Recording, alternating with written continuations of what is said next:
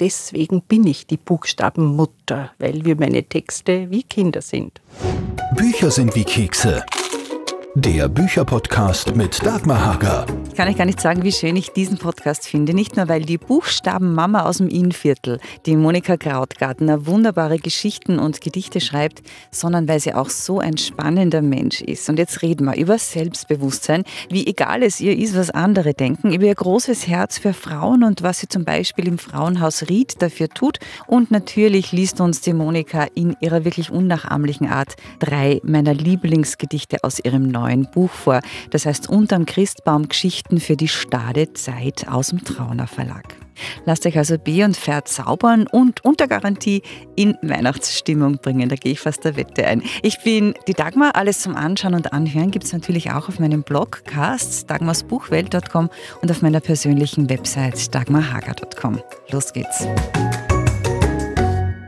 Du bist ja die Buchstabenmama aus dem Innviertel. Warum die Buchstabenmama? Das hast du ja sogar schützen lassen, oder? Genau, ich habe mich selbst so benannt. Mhm. Ich bin sehr gerne Mutter, Mutter meiner längst erwachsenen Kinder. Ich bin schon dreifache Großmutter. Und die Buchstabenmutter ist aus dem heraus entstanden, weil ich ein neues Buch immer wieder mein neues Kind genannt habe. Mhm. Und das hast du markenrechtlich schützen lassen, das ist gegangen. Oder? Ja, ich habe ja? mir das beim Patentamt markenrechtlich eintragen lassen. Darum darf ich auch das kleine R darüber setzen und auf das lege ich auch sehr großen Wert. Du sagst, du stammst ja eigentlich aus bescheidenen Verhältnissen. Wie war der Familie zu Hause? Meine Familie war groß und laut. Ich mhm. bin die älteste von mhm. fünf Kindern. Mein Papa war bei der Post. Meine Mutter war Hausfrau und ist dann, wir Kinder ein bisschen größer waren, hat es mit Putzen ein bisschen Geld dazu verdient. Und ich bin in sehr einfachen Verhältnissen als glückliches Kind in einer Großfamilie aufgewachsen. Und du hast schon gern immer ein bisschen provoziert. Habe ich das richtig in Erfahrung gebracht? Ich habe immer provoziert. Ich war immer ein kluges Kind und ich war immer ein sehr provozierendes Kind. Ich habe immer geschaut, wo meine Grenzen sind. Und was mich mein ganzes Leben lang begleitet, ist mein bohrendes Fragen nach dem Warum.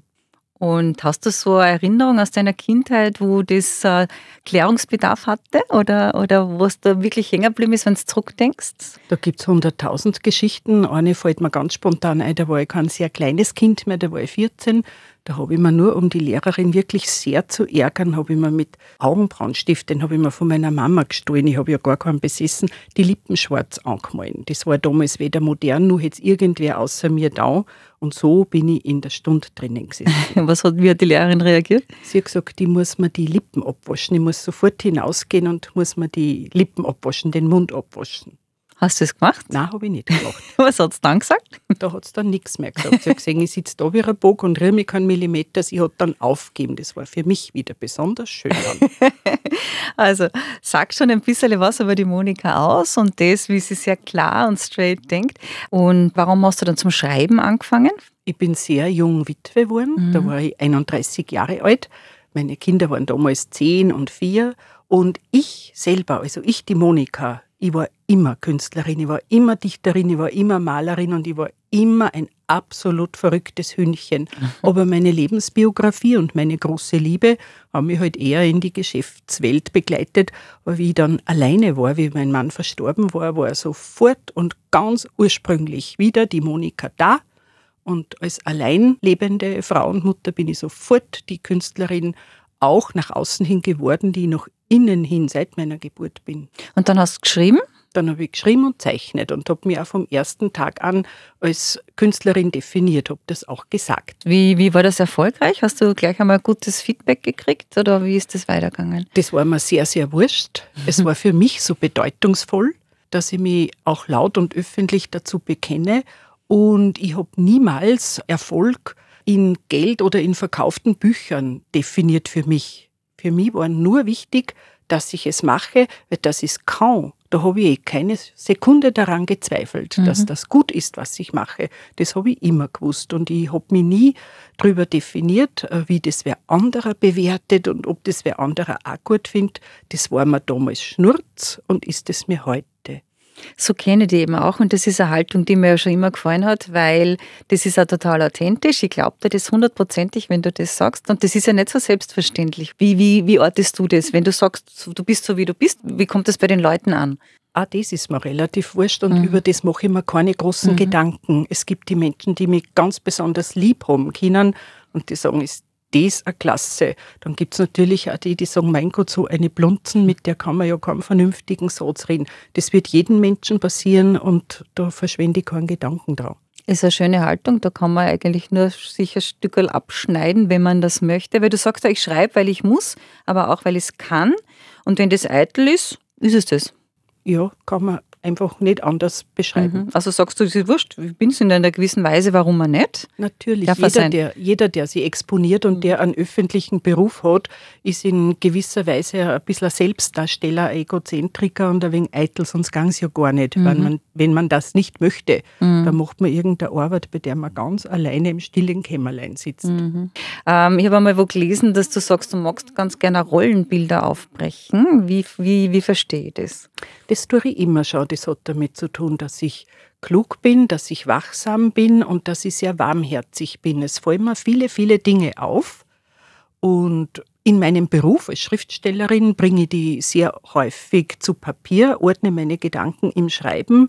Ich tue es aber auch in meinem gesellschaftlichen Leben. Ich war schon sehr, sehr, sehr jung eine Feministin. Warum weiß ich nicht. Mein Elternhaus war nicht so. Aber ich habe immer gesehen, wann es wo Unrecht gibt. Ich habe immer gesehen, wann wo Tränen sind, wann wo irgendwer schlecht behandelt wird. Und ich habe immer sofort eine Möglichkeit gesucht, zu helfen, etwas mhm. zu ändern, die Dinge zu ändern, die nicht in Ordnung sind, meiner Meinung nach. Jetzt hast du im Innviertel dann ja auch sehr viel begründet, äh, so Optimistinnen zum Beispiel. Warum das? Ich bin in vielerlei Hinsicht feministisch aktiv. Ich bin auch die längst dienendste Beirätin im Frauenhaus Ried. Also mhm. der, der jetzige Vorstand war zum Teil noch in der Schule, wie mhm. ich dort mhm. schon aktiv gewesen bin. Auf das bin ich stolz. Ich denke mir, es verändert sich nur etwas, wenn in den kleinen Dingen, so von Mensch zu Mensch, bei jedem persönlich sich etwas ändert. Und man kann die Menschen nur motivieren, dass sie die Dinge betrachten, dass sie hinsehen, wenn man das auch vorlebt. Der erhobene Zeigefinger oder irgendeine Gescheithauberei, die irgendwo steht, wird nichts verändern auf der Welt. Mhm. Nur der Mensch, den ich kenne und den ich dann beobachte und mir denke, naja, super, die macht es gut, das hat vielleicht einen Nachahmeffekt. Wie erlebst du den Mädchen und Frauen heutzutage in dieser Welt und was würdest du ihnen mitgeben?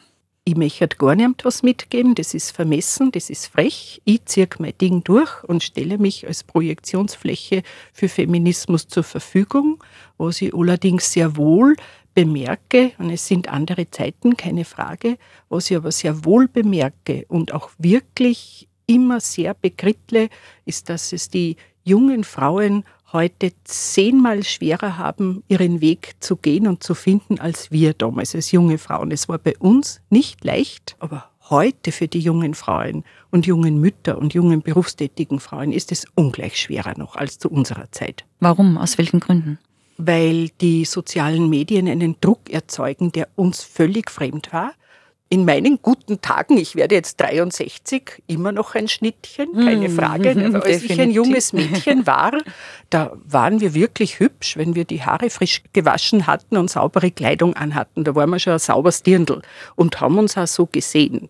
Diesen Druck, den die Mädchen zum Beispiel, die jungen Frauen heute leben müssen, dass sie pausenlos irgendeine Fantasiegestalt vor der Nase hängen haben, die als Schönheitsideal, als weibliches, frauliches Schönheitsideal gilt. Das ist ja unvorstellbar, was das mit einem jungen Menschen in der Pubertät und in der Vorpubertät ausmacht. Mhm definitiv. Sich da als Frau stark, schön und vollkommen zu fühlen, wenn es so eine Einheitsnorm an 42 Kilo Mädchen mit Wimpern bis zu den Ohren und was weiß ich was nur gibt als Ideal, das ist ja schrecklich, was das mit einem jungen Mädchen das dieser Norm zufällig nicht entspricht. Und das Gemeine ist ja, niemand entspricht dieser Norm. Das ist kein Geburtsbild, das ist kein Frauengeburtsbild. Das macht etwas aus mit den Frauen, das verändert etwas in der Seele. Das macht schwach und nicht stark. Und wenn jetzt doch eine kommt und sagt, geh Monika, ich habe das gehört und kannst du mir irgendwas mitgeben?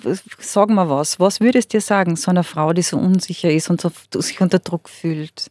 Ich würde ihr sagen, ich habe dich lieb. Alleine schon deswegen, weil du lebst und aus. Schön.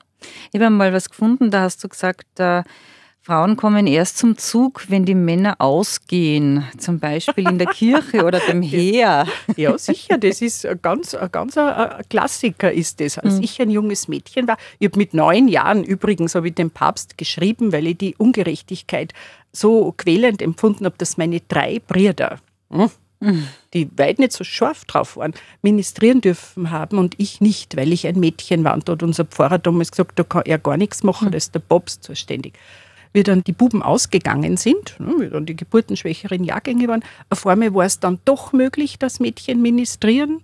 Es war beim Bundesheer genau dasselbe, wie nur Rekruten en masse äh, zur Verfügung standen, wäre das nicht Thema gewesen. Erst dann ist ganz schleppend und wir nähern uns auch dem Frauenpriestertum, was ja ich als praktizierende Katholikin und als praktizierende Christin gern sehe, wird nur Zeil dauern, denn es sind auch wieder sehr alte Herren, die darüber beraten. Aber es wird auch hier kommen, weil überall, wo die Männer ausgängen, die Frauen dann zum Zug kommen. Aber du hast ja schon gesagt, das wäre meine nächste Frage gewesen. Du bist natürlich praktizierende Christin, trotzdem, mhm. weil dir die Haltung gefällt, oder? Weil mir die Haltung ja. gefällt. Ich bin aus feministischen Gründen aus der Kirche ausgetreten als junge Frau. Es ist mir nicht sehr leicht gefallen, weil mir der Glaube wirklich viel bedeutet. Ich dann bin 30 Jahre, beinahe 30 Jahre nicht in der Kirche gewesen und dann war die Sehnsucht zu groß wieder, dass ich der Gemeinschaft wieder angehören möchte. Also meinen Glauben und meine Liebe zu Gott war immer präsent, aber ich wollte wieder ein Teil der Christengemeinschaft im ganz klassischen und treuen Sinne sein. Woher glaubst du, nimmst du diese Stärke, diese starke innere Haltung und dein Selbstbewusstsein? Worauf begründet sich das? Das weiß ich nicht.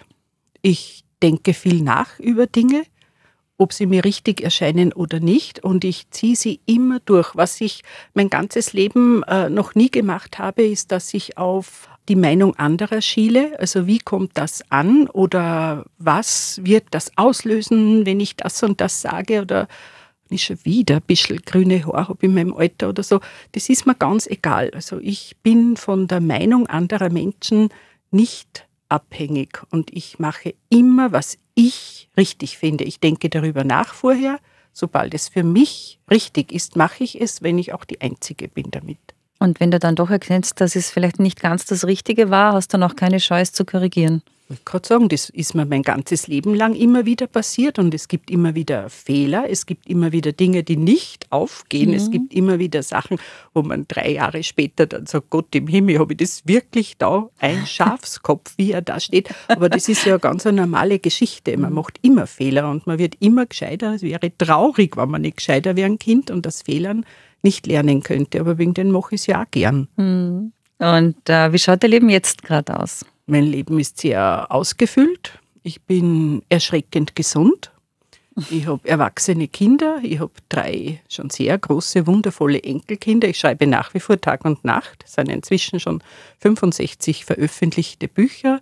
Ich arbeite ehrenamtlich in der Tagesbetreuung für ältere Personen. Ich greife zu, dort wo ich mir denke, da soll man zugreifen. Und ich bin immer noch hungrig auf das Leben, ich bin immer noch wachsam und ich bin jeden Tag beim Aufstehen gespannt, was der Tag so bringen wird. Du warst ja auch mal so Optimistin. Das ist jetzt meine letzte Frage, bevor wir zum aktuellen Buch kommen.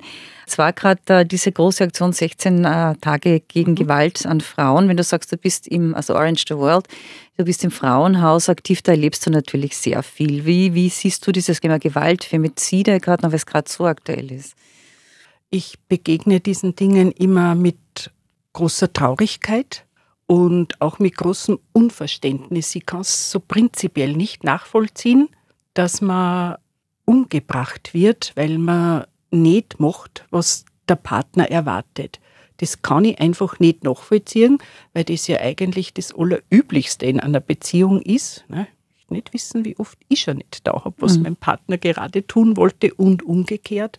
Und für mich ist es immer noch brennend schrecklich, was jede einzelne dieser Taten auslöst. Die verändert mindestens immer 100 Leben, die der Eltern dieser Frau, der Kinder, der Verwandten, der Arbeitskollegen, der Nachbarinnen, anderer Frauen, die in Angst vor dem Partner leben, die trauen sich da nichts mehr sagen, ah, damit es einer nicht auch so geht. Das verändert die Welt, jede einzelne Tat so sehr zum Negativen.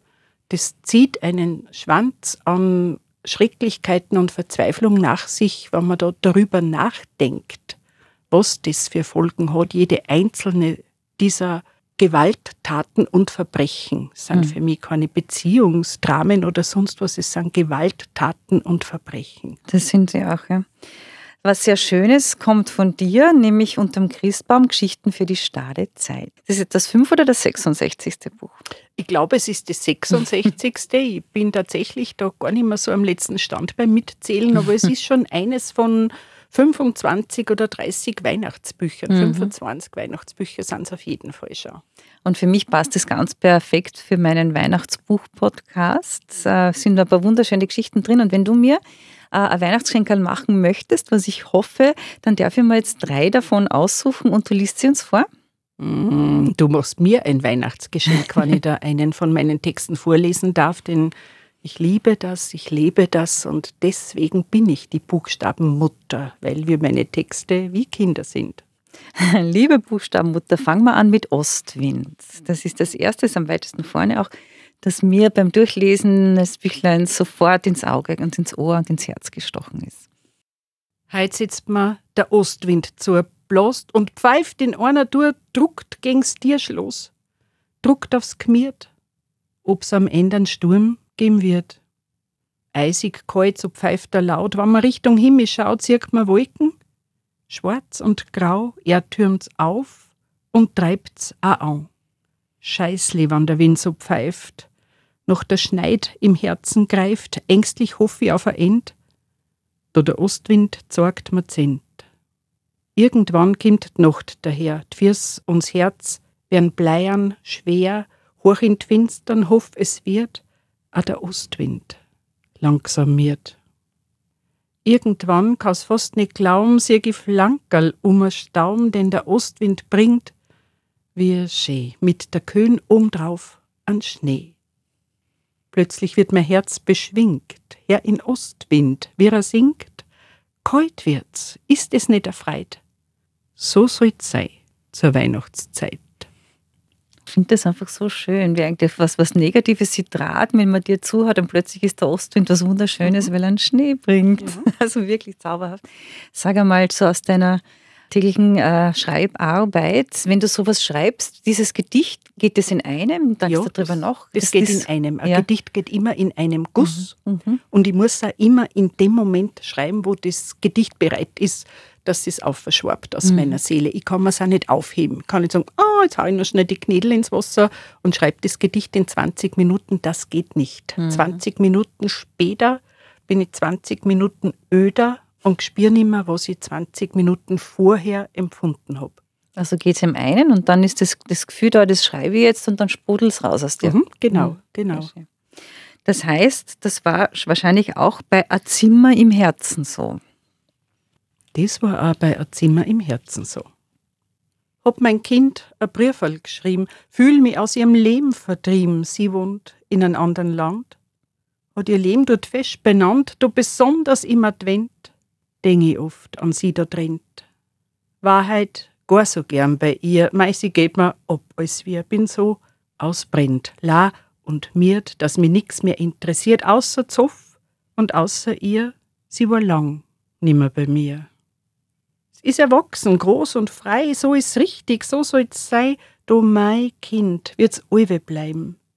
Kann halt Sehnsucht nicht vertreiben, manchmal halt is fast nicht aus so allein im alten Haus.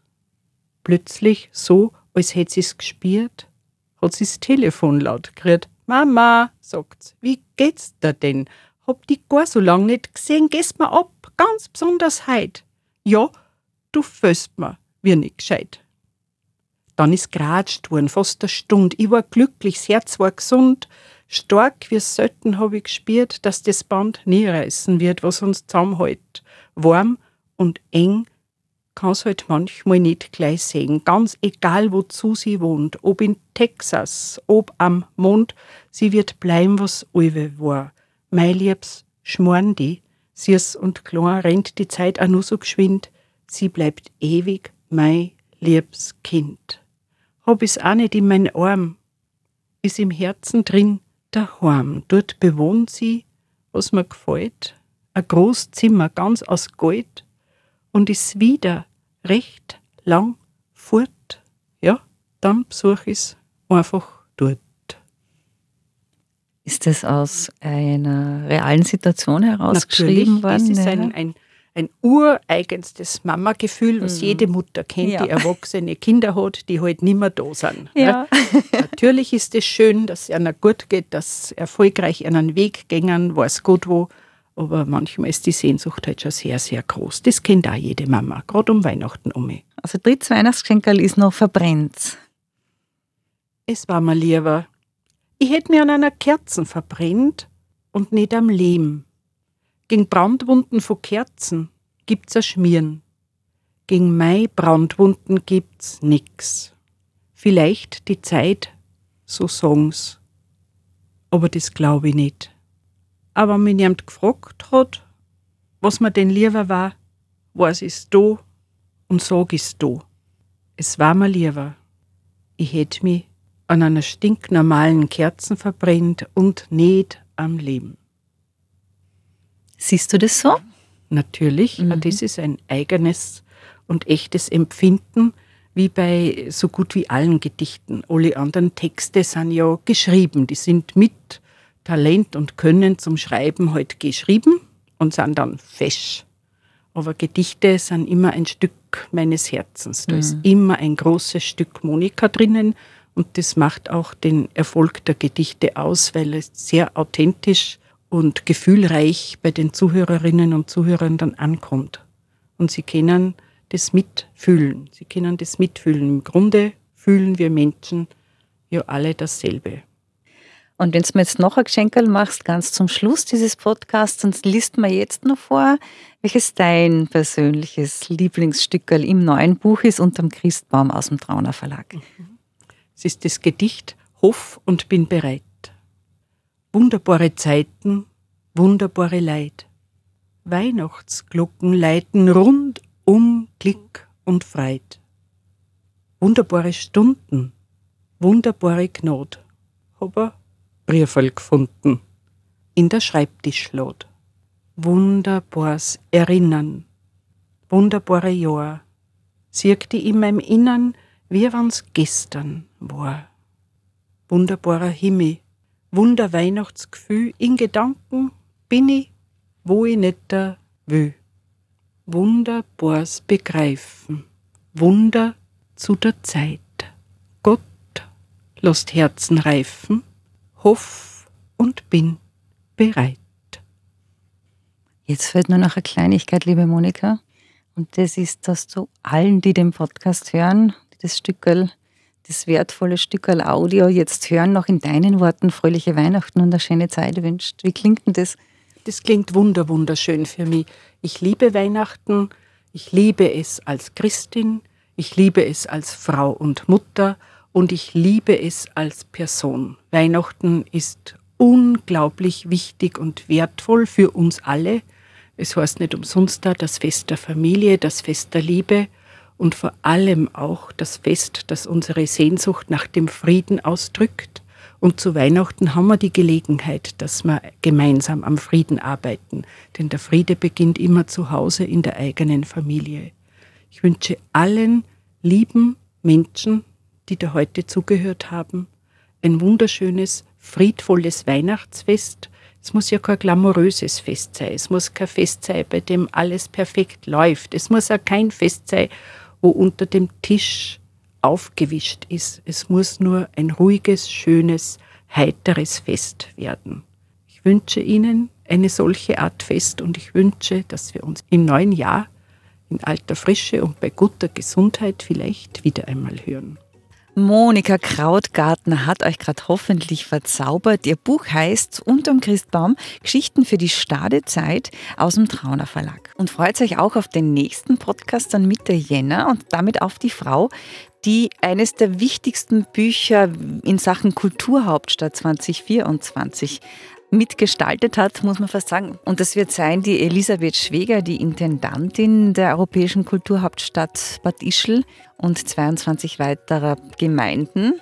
Und sie wird uns den Programmkatalog vorstellen, aber wie immer bei mir im Podcast auch aus dem Leben plaudern. Ich bin die Dagmar, bis zum nächsten Podcast. Bücher sind wie Kekse. Der Bücherpodcast mit Dagmar Hager.